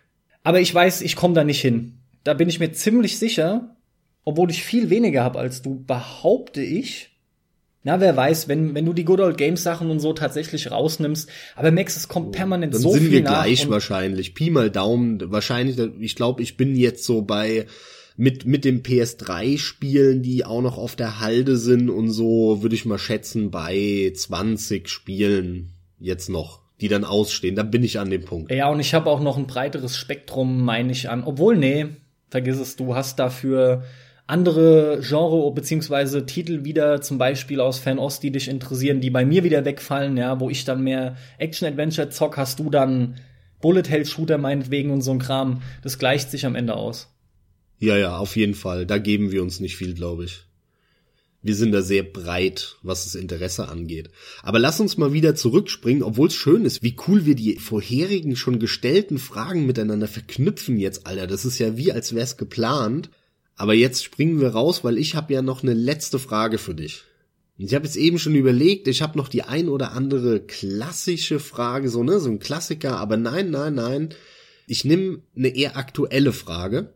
Und zwar interessiert mich, was ist deiner Meinung nach der Hauptgrund oder die Hauptgründe, warum die aktuelle Konsolengeneration, also die PlayStation 4 und die Xbox One so verdammt scheiße ist? Oder fangen wir vorne an, würdest du mir bei der Aussage überhaupt zustimmen, dass die aktuelle Konsolengeneration im Vergleich zu den letzten oder zu selbst zu etwas älteren wie NES, SNES oder was auch immer dass die ziemlich mies eigentlich ist? Und wenn ja, was ist deiner Meinung nach der Grund dafür? Ich würde dir zustimmen. Auch ich stelle halt mehr und mehr fest, wie mich's langweilt, was für Spiele darauf überwiegend erscheinen. Es kommen dennoch zu wenig Spiele raus, wo ich sag, ja, das ist jetzt fantastisch, deswegen brauche ich die Kiste. Da sind wir bei einem weiteren Hauptpunkt, den du ja auch immer wieder betonst, warum brauche ich diese Kiste überhaupt, ja? Mir fallen da spontan zwei Sachen ein. Zum einen ganz klar die Exklusivgeschichten. Und ich finde, es ist ziemlich schnarchig. Also zumindest ich bräuchte es nur für ein Uncharted und hoffentlich auch demnächst kann ich dann behaupten für ein Yakuza. Ansonsten fällt mir schon nichts weiter ein, warum ich diese Kiste wegen Exklusivspielen brauche. Jetzt in dem Fall die PlayStation 4. Quantic Dream? Detroit? Nee, Quantic Dream ist, das ist mir nicht wichtig genug. Aber klar, für viele, also von daher ist das auch ein Punkt. Definitiv. Der andere Punkt ist, viele Leute, die an Konsole zocken, holen sich diese Kiste halt, weil sie in der Anschaffung sehr günstig ist. Aber ich finde halt trotzdem, dass die Nachteile, die mittlerweile mit den Konsolen auch gekommen sind, wie die Konsolen aktuell funktionieren, angefangen mit dem Betriebssystem, weiter über die gesamte Bedienung von dem Management in Spielen, also vom Betriebssystem in Spielen, die Overlays, die da laufen, wenn du irgendwie in einen Chat willst und solche Geschichten. Bis hin zu Downloads geht es sogar, die, die unheimlich nervig sind. Du kriegst eine niedrige Geschwindigkeit zum Download aus dem PSN. Das Update und Installationsspektakel an der Konsole finde ich unfassbar. Das zerrt immer wieder an meinem Nervenkostüm. Gerade die Updates, ich finde es unsagbar mies. Allem voran so Tatsachen wie, es ist immer in einem Pflichtupdate drin, wenn ein neuer DLC erscheint und statt dass ich einfach nur das normale Update lad, was dann klassisches Bugfixing und so enthält, muss ich immer gleich etliche Gigabytes saugen, wirklich irgendwie 13, 17, 25, einfach nur weil irgendein DLC mit drin ist, den ich aber vielleicht noch nicht mal gekauft habe. Das ist was, was ich mich schon seit Jahren frage, warum das nicht machbar ist bei Sony. Bei Microsoft ist es, glaube ich, sehr wohl machbar. Also vom Betriebssystem ist es ja um einige Sachen, um einige Punkte geiler als das von, von Sony wenn ich Steam anmache und ich hatte Steam drei Wochen nicht an, dann lädt er im Hintergrund einfach das neueste Update runter. Alles klar, dann hat er es irgendwann runtergeladen. Und irgendwann, wenn ich nur Steam anhab, der checkt auch, ob ich ein Spiel anhab oder nicht. Und wenn ich nur Steam anhabe und kein Spiel, kommt ein Fenster, hey, ich habe das neueste Update runtergeladen, äh, willst du das jetzt installieren oder später oder beim nächsten Neustart von Windows. Und dann kannst du halt ja, nein oder was auch immer klicken, alles klar. Wenn du keinen Bock hast, machst es halt nicht, dann installiert er es automatisch, wenn du Steam das nächste Mal startest. Unter Umständen dann beim nächsten Systemstart, weil du es im Autostart drin hast. Aber Steam geht nicht her und sagt, Haha, du versuchst gerade Steam anzumachen. Nee, nee, mein Freund. Nee, nee, du hast eine alte Version. Also damit kannst du jetzt nichts mehr machen. Äh, ich muss jetzt erstmal wieder Update ziehen. Erst dann kannst du wieder Steam benutzen. Warum geht Sony, warum macht es Sony so? Welcher Depp bei denen entscheidet so einen Scheiß? Also, sorry, dann lass doch die Leute auch online gehen oder was auch immer mit der eine Version vorher. Sag ihnen dann aber bitte mach das Update das ist für mich völlig unverständlich sowas. Und ist dann die benutzerfreundliche Konsole, die dir alle drei Minuten sagt, nee, nee, mein Freund, das geht nicht. Da musst du jetzt erstmal eine halbe Stunde Update runterladen. Gut, nur dass wir wirklich auf demselben Nenner sind. Es geht natürlich nur um das Online-Sein, weil offline kannst du die Spiele natürlich ohne Update starten. Ja, nur, äh, sorry, die Konsole ist zu 80 Prozent darauf ausgelegt, online zu sein, ob das mit Freundeslisten ist, mit der Chat-Funktion, ob ich äh, gucke, was gerade im PlayStation Plus des Monats ist, was es im Januar Sale gibt, was es im Lillele gibt. Diese Konsole funktioniert nur richtig, wenn sie online ist. Genauso wie Steam auch nur richtig funktioniert mit online. Das, mittlerweile funktioniert das alles nur online im Ja, lass uns da nochmal kurz bleiben, weil ich bin halt schon der Meinung, Sony will dadurch einfach sicherstellen, dass jeder auf dem gleichen Stand ist, ganz einfach. Also zum Beispiel, wenn sich bei Rocket League irgendwelche Modelle, Hitboxen verändern, weiß der Geier was, ja? Dann willst du ja nicht mit unterschiedlichen Vor- und Nachteilen da reingehen. Also mir ging es jetzt erstmal ums Betriebssystem. Gut, dann hat es ja nichts mit dem Spielstart zu tun. Nö. Du meinst jetzt, dass sich halt die PlayStation nicht starten lässt? Es ist ja sinnhaft, dass jeder eine aktuelle Version hat. Mir geht's doch gar nicht darum. Nur welcher Spast kommt denn auf die Idee, zu sagen, nur mit der aktuellsten kannst du online gehen? Das ist der Bullshit. Lass die Leute doch zumindest noch tagelang oder zwei Wochen oder drei Wochen mit der eine Version davor online gehen. Wo ist denn das Problem? Und dann fuckst du auch keinen ab, der das Ding ohnehin alle paar Tage oder Wochen anhat. Und die drei Leute auf der Welt, die halt ihre Konsole nur einmal im halben Jahr anmachen, ja mein Gott, die müssen dann halt ein Pflichtupdate ziehen.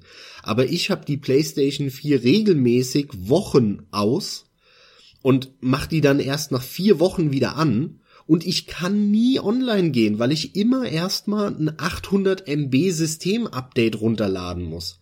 Was soll das? Was soll das? Und ist es so scheiße programmiert, dass diese Dreckskiste alle drei Tage ein Systemupdate benötigt? Was soll das? Das ist, es tut mir leid, mich nervt sowas einfach. Mich nervt sowas. Ja, aber wir hängen uns jetzt trotzdem ganz schön dran auf. Also zusammengefasst. Ist aber ein Punkt, an dem man sich so schön aufhängen kann. Genau, zusammengefasst ist es trotzdem so, das ist ein weiterer Punkt, der mit reinkommt. Also das sind Dinge, die unheimlich störend sind an der Konsole. Und obwohl jetzt für die Entwickler es wegen der Architektur der Hardware angenehmer ist zu entwickeln, muss ich sagen, als User bin ich überhaupt nicht zufrieden damit. Wie ist es denn? Wie, wie schlecht performt denn aktuell diese Generation? Von den Verkaufszahlen her läuft es doch trotzdem saugut. Woher kommt denn deine, de, dein Eindruck, dass die so schlecht ist? Ist jetzt nur ein persönlicher Eindruck? Einen Mix aus beidem. Okay. Also die achte Konsolengeneration hat ja offiziell angefangen mit der Wii U. Und dass die Wii U ein Verkaufsdebakel war, darüber brauchen wir uns, glaube ich, nicht zu unterhalten. So, dann war, kam die Xbox One dieses gesamte Debakel um die Xbox One, darüber brauchen wir uns auch nicht zu unterhalten. In der USA hält es sich noch irgendwie in Grenzen, weil es halt Microsoft ist und USA und bla bla bla, ein bisschen äh, Nationalismus dahinter steckt. Auch vom Angebot natürlich her, aber in Europa und in Asien interessiert keinen Schwanz die Xbox One, muss man einfach so sagen da ist die PlayStation so weit vorne von den Verkaufszahlen, dass man da echt, die Xbox ist ja noch nicht mal eine Konkurrenz mehr für die PlayStation in dieser Generation. Logischerweise verkauft sich dementsprechend die PlayStation im Verhältnis zu den anderen beiden sehr gut. Das ist sehr klar. Aber auch dort muss man insgesamt sagen, ja, das ist nicht schlecht, aber das ist jetzt auch nix krass Besonderes. Ich meine, klar, die Generation gibt's ja jetzt auch erst seit äh, äh, drei Jahren, beziehungsweise mit der Wii U seit vier. Und jetzt kommen wir zu dem Punkt, diese Xbox One und PlayStation 4, lassen wir mal die Wii U beiseite. Diese Scheißkisten gibt's seit drei Jahren. Seit drei Jahren gibt es aber eigentlich keine wirklich richtig, richtig geilen Spiele, die prägend sind, die irgendwie für die, für die nächsten Jahre, Jahrzehnte irgendwas neu machen, irgendwas prägen. Da gibt's gar nichts, sondern wir sehen nur Kopien von Kopien von Kopien. Es hat sich, es kam nichts Neues dazu und gar nichts. Die Highlights halten sich in Grenzen, Exklusivtitel halten sich in Grenzen, die bessere Version kriegst du trotzdem immer, wenn du dir die PC-Version holst. Jetzt komme ich damit auch so ein bisschen zu meiner Erklärung, woran das eben liegt, dass Warte. diese Konsolengeneration so abstinkt. Bevor du zu deiner Erklärung kommst, denn du hast halt das Reden übernommen, ist auch in Ordnung, nur ich will das auch bei mir noch zu Ende gebracht haben, gerade im Hinblick auf den PC. Der ist halt einfach wieder saustark und der ist auch wieder viel mehr in den Köpfen der Leute und ich behaupte auch, dass viel mehr ein ähnliches Problem haben wie ich und einfach auch rüberschwappen wieder zum PC. Aber das, das ist für mich überhaupt kein Grund. Das hat damit gar nichts zu tun, meiner Meinung nach. Der PC war am stärksten in Deutschland äh, Mitte, Ende der 90er Jahre bis Anfang der 2000er. Ja, also irgendwie von 94 bis 2004. Das war so die Hochzeit des PCs. Ab 2000 hat das dann rapide abgenommen.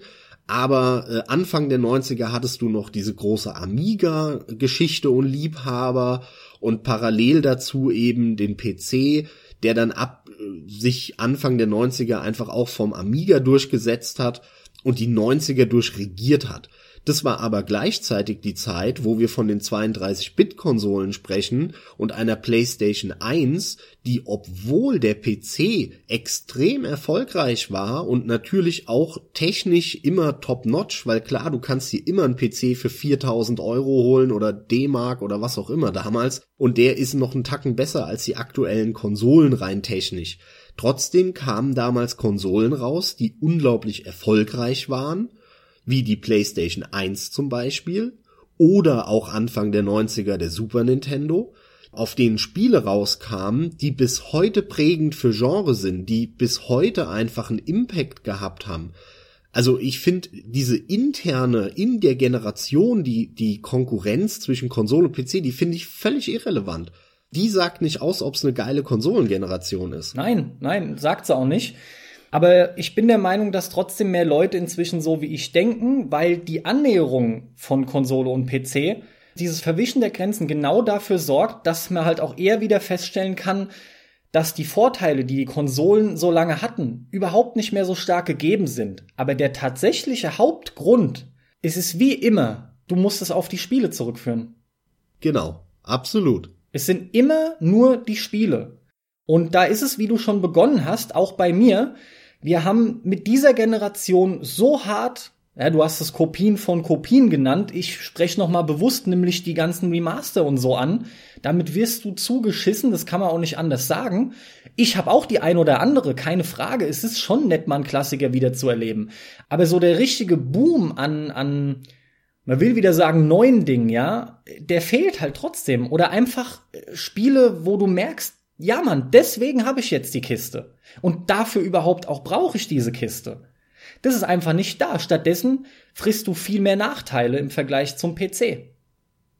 Also für mich, für mich ist der entscheidende Punkt, dass die Konsolengeneration, die aktuelle, überhaupt keinen einzigen technischen Fortschritt hat.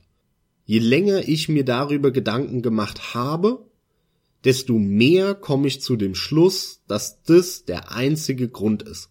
Die können nichts mehr. Nichts. Und wenn du zurückgehst und dir anschaust, warum äh, hat denn ein, ein Super Nintendo so einen Stellenwert? Warum hat denn ein, ein Nintendo Entertainment System so einen Stellenwert? Warum hat denn eine, eine PlayStation 1 so einen Stellenwert oder was auch immer? Waren es immer technische Fortschritte? Es hat immer einen Schub nach vorne gegeben, weil das Ding auf einmal mehr konnte. Und ich rede nicht davon, dass der Prozessor ein paar Megahertz schneller war. Das ist kein technischer Fortschritt. Also jetzt nicht in dem Sinne, wie ich es meine. Mit der letzten Konsolengeneration, mit der PS3, der Xbox 360, warum war das so eine tolle Konsolengeneration? Weil nicht nur die HD-Auflösung dazu kam, und damit natürlich ganz andere Möglichkeiten, was du plötzlich darstellen konntest für, für einen Detailgrad auf dem Bildschirm.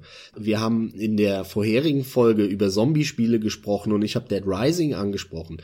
Ne? Also diese, dass du auf, auf dem Bildschirm hunderte von Zombies siehst. Das wäre ja im Prinzip früher noch nicht mal, selbst wenn es berechenbar gewesen wäre, hätte es keinen Sinn gemacht, bei, weil bei irgendeiner Matschauflösung von 200 mal 300 hättest, hättest du die ja eh nicht erkannt.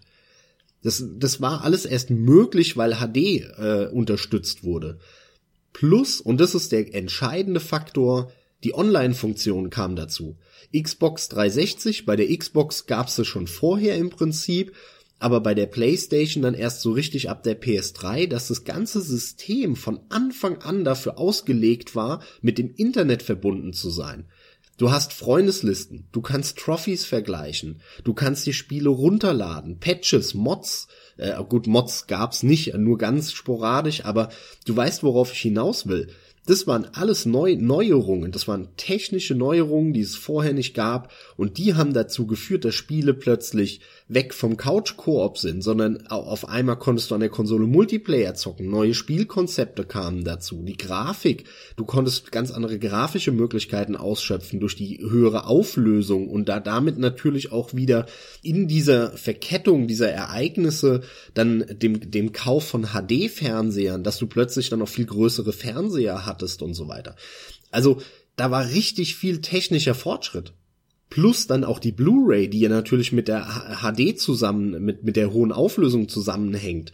Und das gleiche hattest du ja vorher. Was war denn bei der PlayStation 1 der große Schritt? Du hattest eine Disk. Plötzlich gab's eine Disk. Was ein, du hattest ohne Ende Speicherplatz plötzlich. Die wussten ja noch nicht mal wohin mit dem Speicherplatz, weswegen die irgendeinen Scheiß gemacht haben, damit der Speicherplatz voll wird und so weiter. Das waren alles Generationen, die haben irgendwas neu gemacht. Da gab's technische Schritte.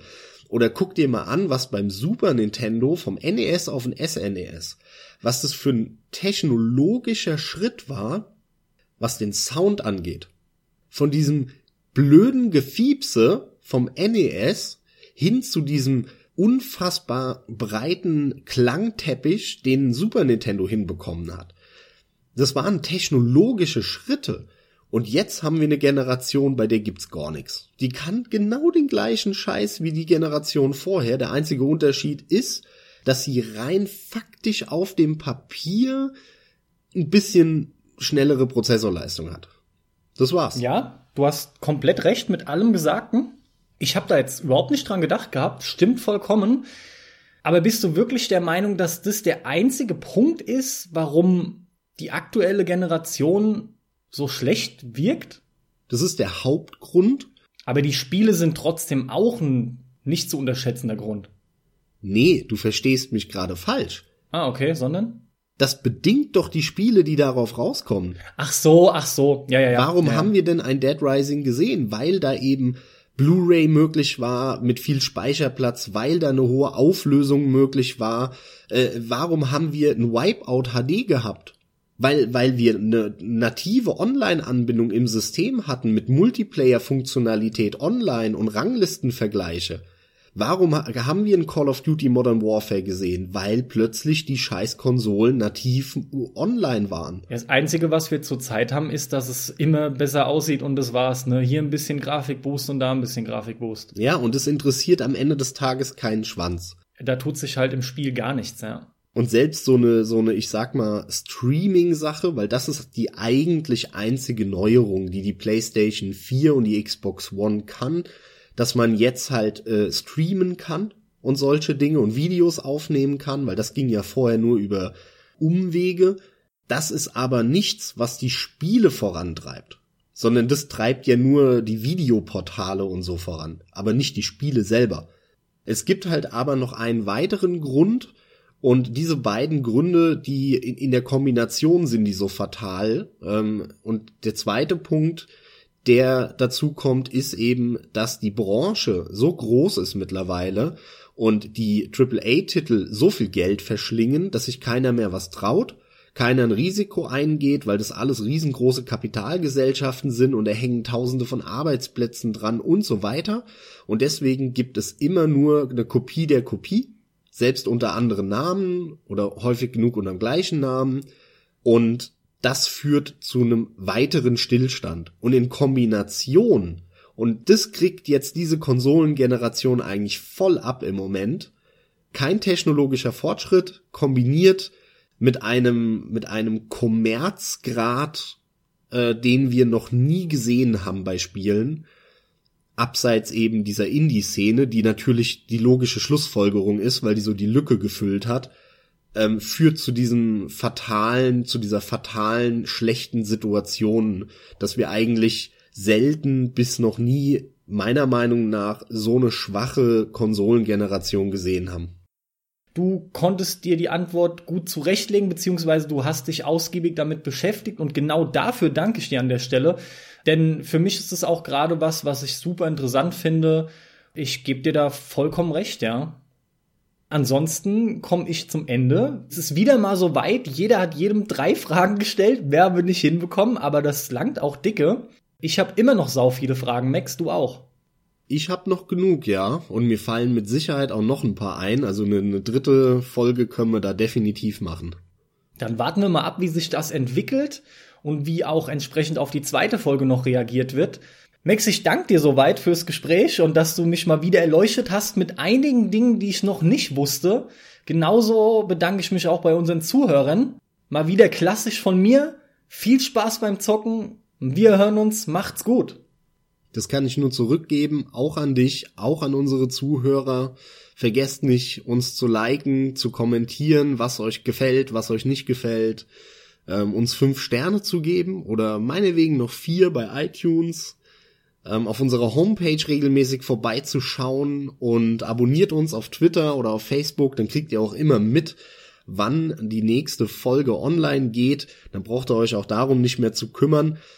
Und ja, jetzt bleibt mir auch nichts mehr zu sagen, außer tschö, tschö. Macht's gut.